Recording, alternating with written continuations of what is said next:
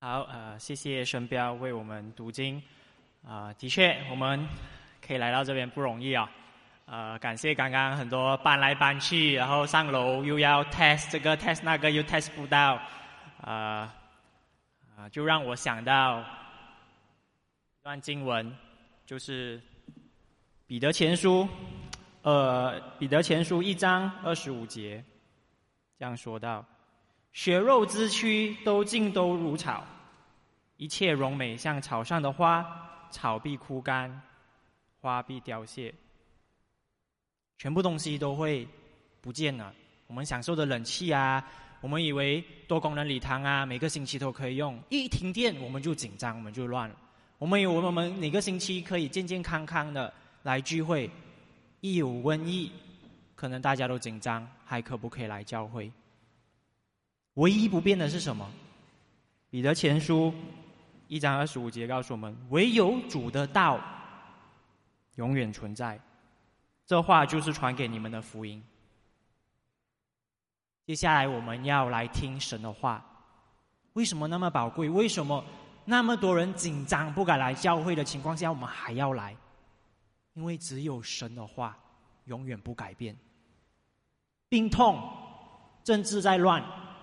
都改变不了神的话，让我们一起祷告。天父上帝，我们承认我们是软弱的，我们的生命就像烟灰一下一一下就散了。唯有你的话永远不变，我们唯有可以依靠你的话，我们才可以有信心来面对明天。我们才知道最终的结局是怎么样。今天，当我们聆听你要对我们说的话，帮助我们看到你是公义圣洁的神，帮助我们看到你要人以公义来敬拜你，帮助我们不要再过着虚伪的生活。祷告奉主耶稣的名而求，阿门。好，你们呢？呃，圣经里面有一个奖章。如果如果你们可以翻开来的话呢，可能有帮助于你们呃跟着我的讲到的内容。然后你们的圣经也打开到阿摩斯书五章。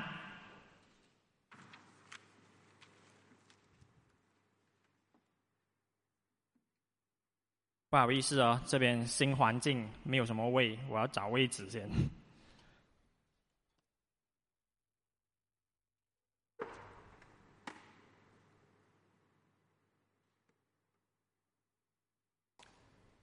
不知道大家曾经有没有这样子的经验？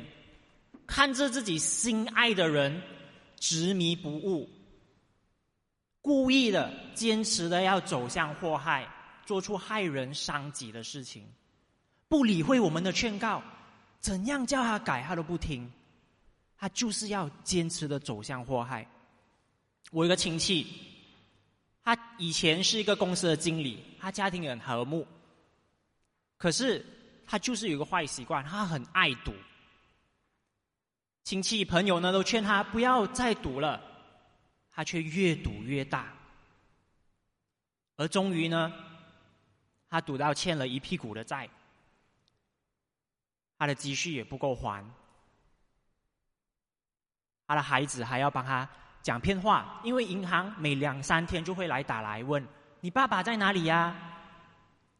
孩子要说爸爸出国了，家人都担心自己的屋子随时会不会被银行查封。结果他们辛辛苦苦存够钱还完债了，你以为他今天会改了？终于，结果就连到现在，他还是想要上赌场，没有钱也要看人赌，他也很兴奋很爽。有一点零钱呢，他就会去买万字买多多。亲戚朋友对他真的是。心痛，怎么样讲也不会听。今天我们会看这个经文呢，也是很像的。神呢，怎么样对以色列讲，叫他们悔改，他们都拒绝寻求他，拒绝悔改。所以今天呢，在第一节，神就为以色列做了这首哀歌。他这样说道。以色列家，听我为你们所做的哀歌。”可能你会想，为什么神会这么的伤心？他是神，他高高在上，为什么他伤心到要写一首哀歌呢？如果你之前有来我们的正道经文，你会发现到，神指控以色列的最大恶极，他们背叛神，去拜假神，他们过着奢侈、荒淫、欺压穷人的生活。神用尽了方法，上个星期我们听到，用饥荒、瘟疫、天灾，以色列都不悔改，心都还是很硬。而四章六节到十一节呢，神重复说了五次同样的一句话。他说：“你们仍不归向我。”所以就是基于以色列这样子的不归向神呢，我们来到了今天的第五章。我们看到以色列会继续的拒绝神，继续的不要归向神。如果我们看五章二节到三节，神在这边严厉的警告。如果再这样下去，以色列会倒下，永远灭亡，没有人可以帮他们。四节和六节，神也重复的说：“寻求我，就必存活。”但是无论神怎样软硬兼施，警告啊、劝勉啊都没有用。最后结局是死刑呢？以色列还是要坚持走下去。可能你心里会想：以色列为什么这样拒绝神？他他们怎样拒绝神呢？五节告诉我们，他拒绝神的方式呢，是去拜假神。他们到不同的地方，去伯特利、去吉甲，甚至去到邻国犹大的时候呢，都要去别是巴去敬拜其他的神，找帮助。如果你们看到你们奖章右下角呢，有一个列王记上十二章二十九节。啊，十二章的经文呢？你们会看到，在这个在这一段经文里面呢，为了避免以色列人民去犹大拜耶和华，第一任的以色列王呢，就在但和伯特利设立了金牛犊给他们的人民敬拜。如果在马来西亚，就好像在 p o l i c e 在 JB 放了两座金牛，给给马来西亚拜拜，就是不要给他们去拜耶和华。而他们呢，就像病毒蔓延一样，不只是去这两个地方敬拜，他们也开始去其他地方拜假神，甚至如果去到犹大国，辛辛苦苦去到那边的时候，他们也不去神的居所耶路撒冷了，他们去别是巴，他们就是去那边找帮助。可能你会问，为什么以色列要拒绝神？神不是对他们很好吗？其实七节和九节就给了我们一个暗示：以色列对神的心态是怎么样？为什么他们要拒绝神？七节就说到，以色列人使公平变为阴沉，将公义丢弃于地。其实谁才可以决定公平和公义呢？其实是神，他们却抢夺神的权柄。擅自的自己要决定公平和公义，结果呢，搞得一派糊涂。公平变成了阴沉，阴沉就是很苦毒的果子，公义也被丢在地上。所以在第八节，神大声的宣告，他才是掌管万物、创造星宿、创造万物的主，他才是改变昼夜、可以使海水倾倒于地的神。他也是那个可以摧毁强权和堡垒的神，因为以色列拒绝神，拒绝尊敬他，在第八节有一个很重要的一句话，神慎重的跟他们声明他自己是谁，他的名叫耶和华，耶和华的意思是立约的神，这边耶和神要表达的是，虽然他掌管万物。但是他特别的拣选了以色列和他们立约，以色列应该是独一敬拜、完全的敬畏神了，神对他们那么好，可是他们却没有。不知道你们可能有没有听说过，周围的朋友有没有跟你说：“你让我信耶稣啊，好啊，叫他出现在我面前哦，我就相信他。”其实会吗？神出现在以色列面前，让他们听到，让他们看到，结果如何？还是拒绝神。他们应该是全世界最会敬拜神的民族，最亲近神的民族了。结果。还是不打从心底的去认识他，寻求他。头脑知道，心里不认识神，不寻求神是没有用啊。我一个朋友，就叫他小张，他也是这样子的。他从小在教会长大，圣经的故事他都可以背出来。我和他一起查经呢，问他福音是什么，他对答如流。问他耶稣是谁，他也会回答。可是他就是不愿意寻求神，他的生命和非信徒一点差别都没有，他还是一样的追求功成名就，一样的追求和非信徒交往，要和他结婚。问他为什么知道了那么多，心里却没有回应呢？他给我四个字：我对寻求神、敬拜神。冷漠，觉得无聊，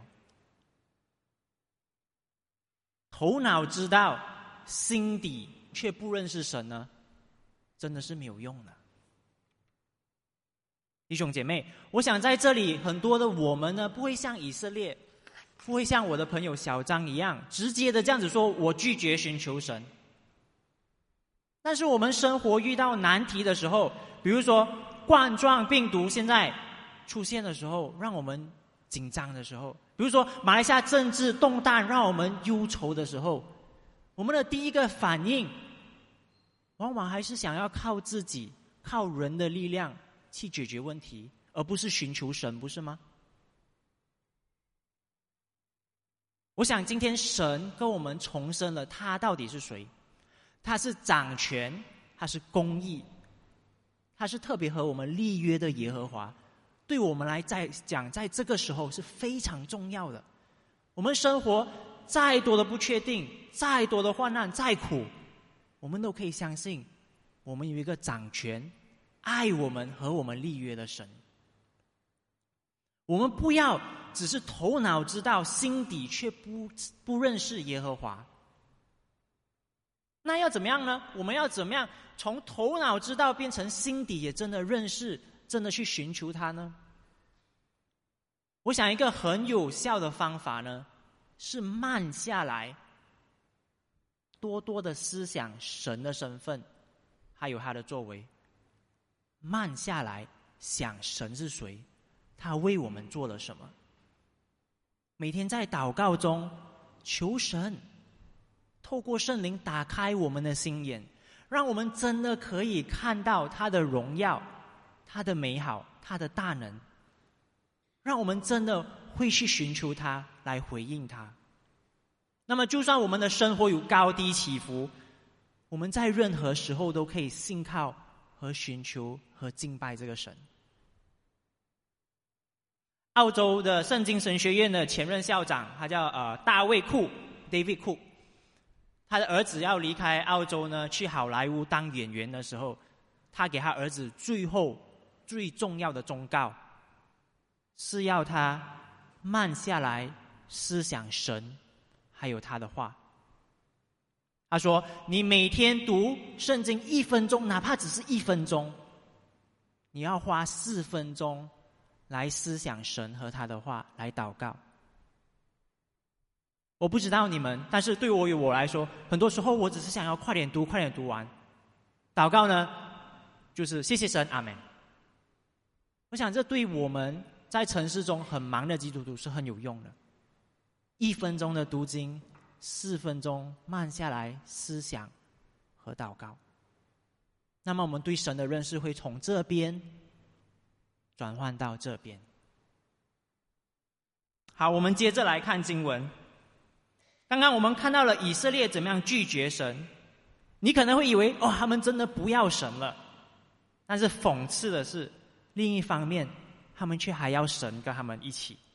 你们看十四节最后一一句话，十四节的最后一句话，他说：“耶和华万军之上帝必照你们所说的与你们同在。”他们还想要神与他们同在。十八节呢，他们想望这耶和华的日子，他们以为耶和华到来了，对他们来说是光明的，是祝福的。不知道你跟我现在有没有同样的感受？哇，看到以色列，觉得很像电视里面我们时常看到那些淫妇潘金莲。哇，一方面喜欢老公带来的金钱，还有生活的稳定；一方面又去追求刺激，去找外遇，寻求他们的满足。以色列也是这样，喜欢神的祝福和同在，却也劈腿去找偶像。寻求保保佑和满足，他们这样在属灵上一脚踏两船，导致他们现实中出现了两种虚伪的结果。第一种呢，是他们对人空无道德。以色列表面说我是神的子民，可是他们对待人呢，完全不符合这个身份。为什么我会这样说呢？我们来看十节开始呢，你就会知道他道德败坏到了什么程度。十节，十节说到他们拒绝真理，他们怨恨那在城门口断是非的。其实这边在城门口断是非的人呢，不是三姑六婆啊，不是在那边啊讲人家闲话的人。其实以前在城门口的时候，他们坐在那边评断是非的是长老。他们有什么纠纷呢？他们会去去城门找这些长老来评断谁对谁错。而有些人是怨恨这些公平的长老了。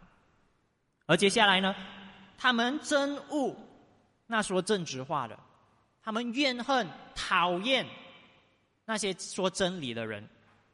十一节，以色列人践踏贫穷人，这个我们前几个星期已经看了。这个星期多给我们的资料是。就算这些人已经穷得没有饭吃了，他们还要跟他们征收粮税，有 SST、GST 不够，还有多一个 rice tax，啊，最后一口饭都不要给他们吃得饱。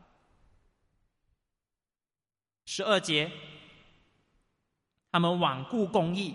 十二节的下半段呢，说到他们迫害艺人，收受贿赂，在城门口驱望贫穷人。很有可能是在评断对和错的时候呢，他们巴结起来，收贿赂、给贿赂，为了让穷人和艺人得不到他们要得到的公平。所以这个时候呢，智慧的人他们沉默不言，因为可能他们对于这些不再理会公义的人说真理呢，也是对牛弹琴，甚至自己还是有危险。其实一直到十四节、十五节呢，神还是很有怜悯的，呼求以色列人去寻求良善，摒弃邪恶，这样他们才有可能有一丝活下来的希望。可能神还会对他们剩下的人民呢施恩惠，但是我们都知道，结果是以色列人仍然心硬，仍然要过着这些道德腐败的生活。他们本来是神的子民，但是现在却空无道德、虚伪的来寻求神。你知道吗？其实不只是以色列人有问题，我们现今的教会圈子也是有不顾真理、践踏穷人、罔顾公义的教会的。许多教成功神学的教会就是这样不顾圣经的真理。就连很多忠实的基督教领袖呢，斥责他们，他们也不理会。他们只教人：神爱你，耶稣爱你，神要现在现在祝福你满满的钱财，要给你健健康康，永远的健健康康。却没有教导他们，圣经也教我们要背起我们的十字架，要预备好像耶稣一样，为了神的荣耀而受苦。而他们呢？怎样欺压穷人？他们最喜欢用的就是网络媒体，他们最喜欢的，呃，那个最最好的那个 target 呢，就是贫穷的非洲国家，拼拼命的向非洲国家传扬这些假福音，让穷人觉得，哦，我只要给教会越来越多钱，我可能就会有越多的回报，我就会摆脱贫穷这个问题。结果呢，讽刺的是，越来越有钱的是教会，还有领袖。越来越穷的，是这些非洲的信徒。他们不只是欺压穷这些贫穷的信徒那么简单，他们也罔顾公义，他们他们去冤枉这些信徒。他们怎样冤枉呢？他们说：“啊，你们非洲的信徒呢，还穷是吗？病还没有好是吗？那是你的问题，不够有信心，你祷告不够多，你喊的不够大声。”结果让这些牺牲给了一切的信徒呢，绝望，让他们没有盼望，甚至觉得神已经不爱他们，抛弃他们了，让他们最终也离开认识耶稣的道路。我们看了以色列，看了这些成功神学的假教假教师，我们自己呢？十二节说到我们不可以参与贿赂，那我们呢？有没有直接或者间接的参与贿赂？很多时候，我们我们跟政府的官员打交道的时候，或者我们要去考车的时候，哦，为了得到我们想要的结果，我们都会给一些咖啡钱对狗币。我们说，哎，没有办法，全部人给我，我不得不给。但是你们有没有想过，我们给咖啡钱呢，导致整个系统会一味的觉得有咖啡钱才做工，没有咖啡钱我就不照顾人民了，导致穷人没有办法给咖啡钱的穷人怎么样？谁照顾他们？我们是不是间接的在参与贿赂，也在欺压穷人，让他们失去？他们可以得到的保护呢？我们再来看看十一节说，我们不应该欺压穷人。我们这边有一些做老板的，我们请人的时候有没有公平的给他们他们应得的薪水？让他们加班的时候有没有给他们的他们的酬劳？休息的时候有没有让他们休息？我在想，很多这边都是做工的，心里这边在骂着老板。哇！我那个老板真的是啊，真希望他现在来听讲道。哎，我们这些做员工的，我们在家里请清洁工人、修理工人来我们家的时候，我们明知道别人已经赚很少了，我们是不是还坚持要狂杀价，还要把他们的酬劳压得越便宜越好呢？对待这些工人，我们斤斤计较，哇，省到钱还很骄傲。我可以去吃好的，买好的。哎，我们是不是也间接的在欺压穷人呢？我们今天神叫我们要追求公义的生活、道德的生活，不只是不做这些坏事，其实也要追，让我们追求好的、公义的事。十节说，以色列人怨恨长老，怨恨说真理的人。那我们自己呢？我们对于牧者长老教导的真理，我们的态度是什么呢？我们每个星期来查经、来聚会，我们是不是渴慕、是不是尊敬这些真理的呢？还是我们觉得，哎呀，讲道很无聊，小组组长很啰嗦？其实这边我要为子阳牧师说两句话。我偷偷的加了这一段，我没有给他 check 我的稿。他每个星期的讲道，可能不是世界上最精彩的讲道。OK，虽然他自以为，呃，他像刘德华这样帅，他也没有刘德华帅，他也没有飞哥吴宗宪那么幽默。但是弟兄姐妹，他每个星期辛辛苦苦准备教导我们的真理。就是为了让我们追求公义，可以以公义来敬拜神。我们用什么态度去对待子阳牧师和其他教导我们的长老牧师们呢？我们不是应该要好好的珍惜和感激他们吗？弟兄姐妹，你我都是神分别为圣，做他圣洁的子民呢。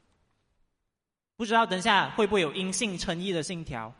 我相信你们还记得信条的最后一句提醒我们。真诚和有生命的信心必定会结出善行的果子。如果我们说我们是神的子民，我们的信心也必定会结出公义的果子。所以，让我们一起以道德、以公义的生活去对待人，没有半分虚伪的去寻求神。好，我们接着来看以色列，他们对人的虚伪呢，其实也延伸到他们对神的虚伪。他们以为有礼仪，我照着做，我就可以应酬满足神了。二十一到二十三节，看他们做了什么。他们为神做了有节气，举办严肃会。献上各种祭物，翻祭、素祭、平安祭，你可以想的都献了。他们甚至用歌唱、琴瑟的乐曲来赞美神。我想，如果在我们现在的这个社会、这个时代呢，他们肯定是活动非常精彩，奉献满满，歌唱呢非常好听的教会，啊，其他的教会、其他基督徒看了哇，都很羡慕。渴慕神一级棒，那么神会怎样回应他们的敬拜呢？二十一节，神说他是厌恶的，不喜悦的。二十二节，神不悦纳，连看都不看他们的献祭。二十三节。神是远离的，一点都不想听他们唱的歌。二十五节，神也直问他们：以色列，你做了那么多，你记得在旷野四十年的时候，你你是不是只是将祭物和供物献给神呢？如果你看你奖章右下角呢，我放了出埃及记二十四章四到八节。那时在旷野的时候，以色列的确是有献祭给神的。他们跟神立约的时候呢，以色列献上的祭物不只是单单要满足这个礼仪罢了，更重要的是这些礼仪也同时表示他们要遵守神吩咐的一切，他们要做神圣洁的子民。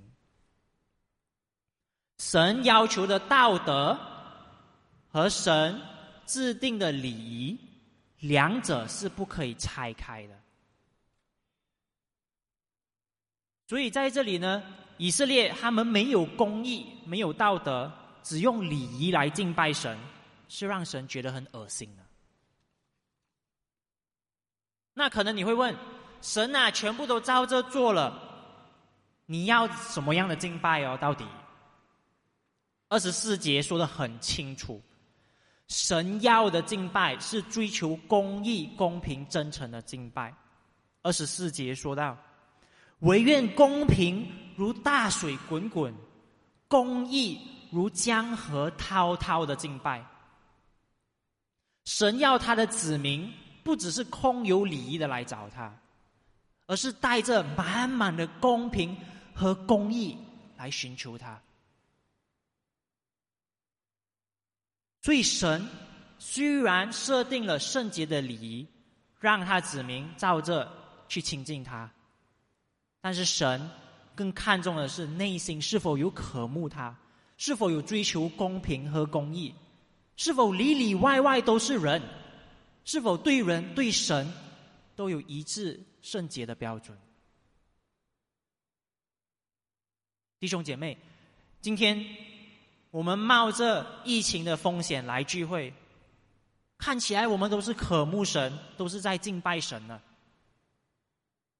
但是我想问，我们私底下，在家里，在公司，上网的时候，驾车的时候，没有人看我们的时候，我们是不是一样的有用真诚、用公义来敬拜神？如果我们像以色列一样，只是聚会的时候才表现的好像很圣洁、很热忱。私下却过着虚伪的生活，那今天神真的要我们小心了。不要以为我们活动音乐做得好，我们感觉很好，我们毛都站起来呀，神就会喜悦我们的敬拜。不是的，我们聚会时候歌唱的再好，乐器再多，甚至自己听到都流泪呀。如果我们是虚伪的，对神来说，我们的颂赞是对他来说是厌烦的噪音。如果我们每天花几个小时，甚至是进食祷告，我们自己觉得哇，我跟神无比的亲近。如果我们是虚伪的，我们再多的祷告，对神来讲都是恶心啊。如果我们每个月，献给神，献给教会几千块做奉献。很多教会的施工也因为我们献奉献的钱而成长很多。但是如果我们过着的是虚伪的生活，对神来讲，我们的奉献，他连看都不想看一眼。不要以为我们每个星期来服侍，每个星期都有聚会。别人都觉得你是最爱神的，你就已经是真的在敬拜神了。如果我们过着虚伪的生活，我们再多的服饰，神都是不会接受了。这些话虽然真的说起来很难听、很重，但是我想要提醒我们自己，要审查我们的心。我们来亲近圣洁的神，是不是以公义来亲近他，还是我们只是表面上的敷衍，让自己要显得圣洁一点？让我们好好的审查自己的心。但愿你和我都按照他的话，用充满公义的生活来敬拜神。只有这样子的敬拜，才是蒙神悦纳的。只有这样子的敬拜，才是真正的敬拜。看完了以色列人的敬拜呢，我想可以这样子总结他们的情况：他们不敬拜神，就算敬拜，也是虚伪的敬拜。那么神会怎样回应以色列？对于拒绝寻求神的人呢，神会亲自来显明他自己。以色列，你不想认识神，很好，我就来到你面前，让你看我是神。十六、十七节呢，说到十七节到最后说到，神会从他们中间经过，神不会再像出埃及之前那样逾越过他们，不审判他们了。他会像对埃及人一样，经过，经过他们中间，把审判带到他们身上。如果你还记得，回到第二节，以色列将永远的跌倒，不会再起来了，没有人会去再帮他们了。三节给我们更可怕的细节，我们现在面对冠状病毒，死亡率只有两到三八先。我们都人心惶惶。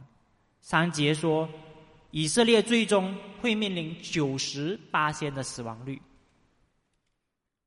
一千个出去，只剩一百个回来；一百个出去，只剩十个。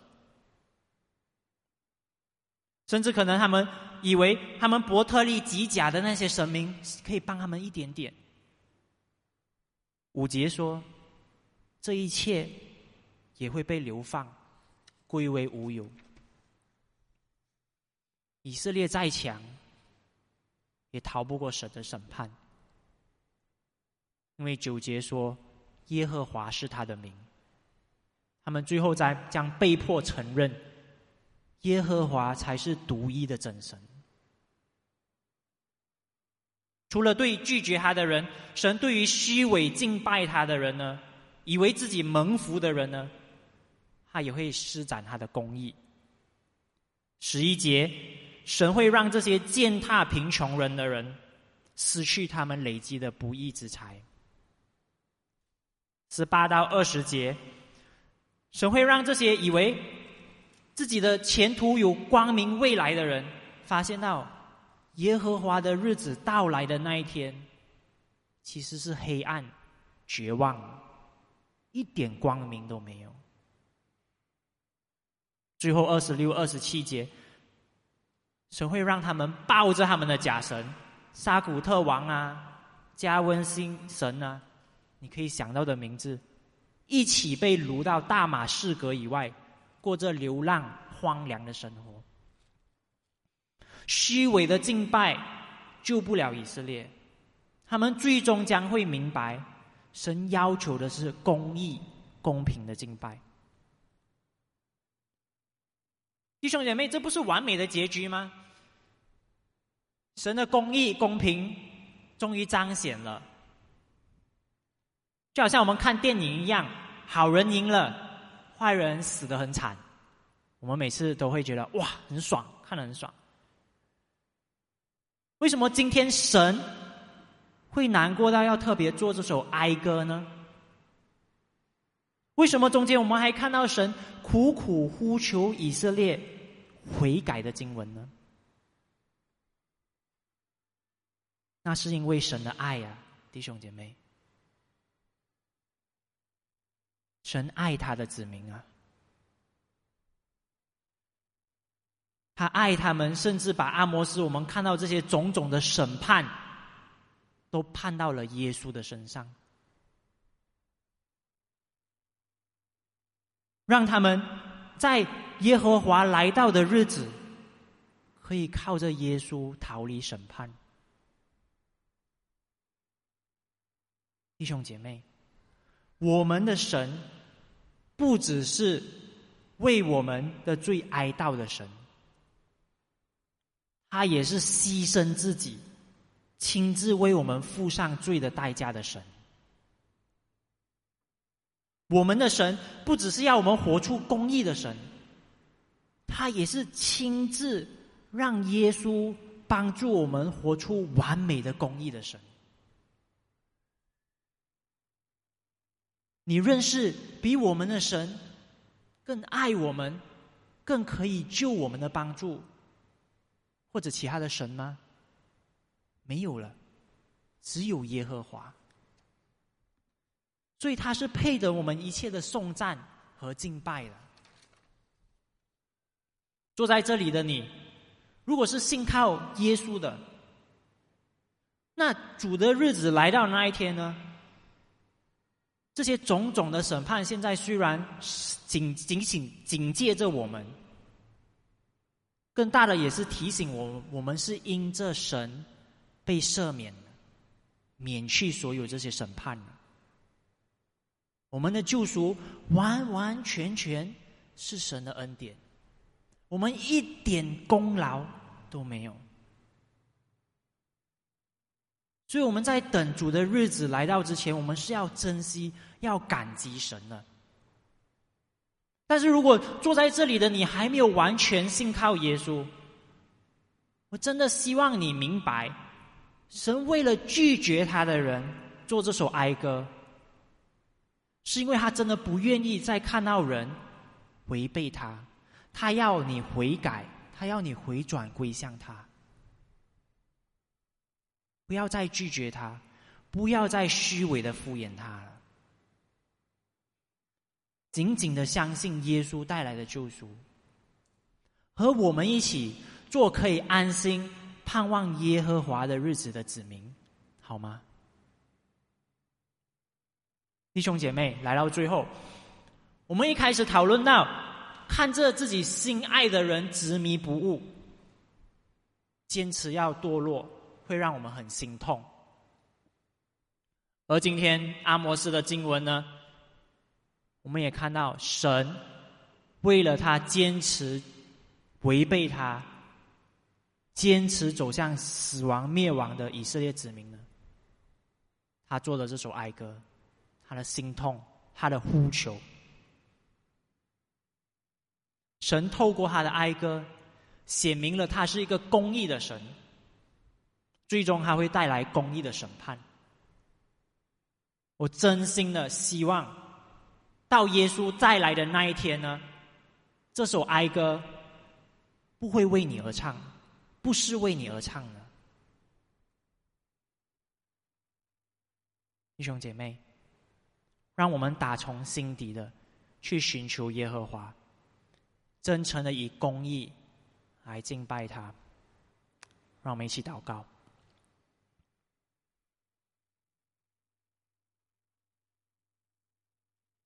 天父上帝，你是耶和华，你是配得我们一切的敬拜颂赞的神。你要我们以公义和公平来寻求你。求你帮助我们，按照你的真理，不再过着虚伪的生活，而是过着真正的在每个环节都敬拜你、都寻求你的人生。我们祷告是奉主耶稣的名而求，阿门。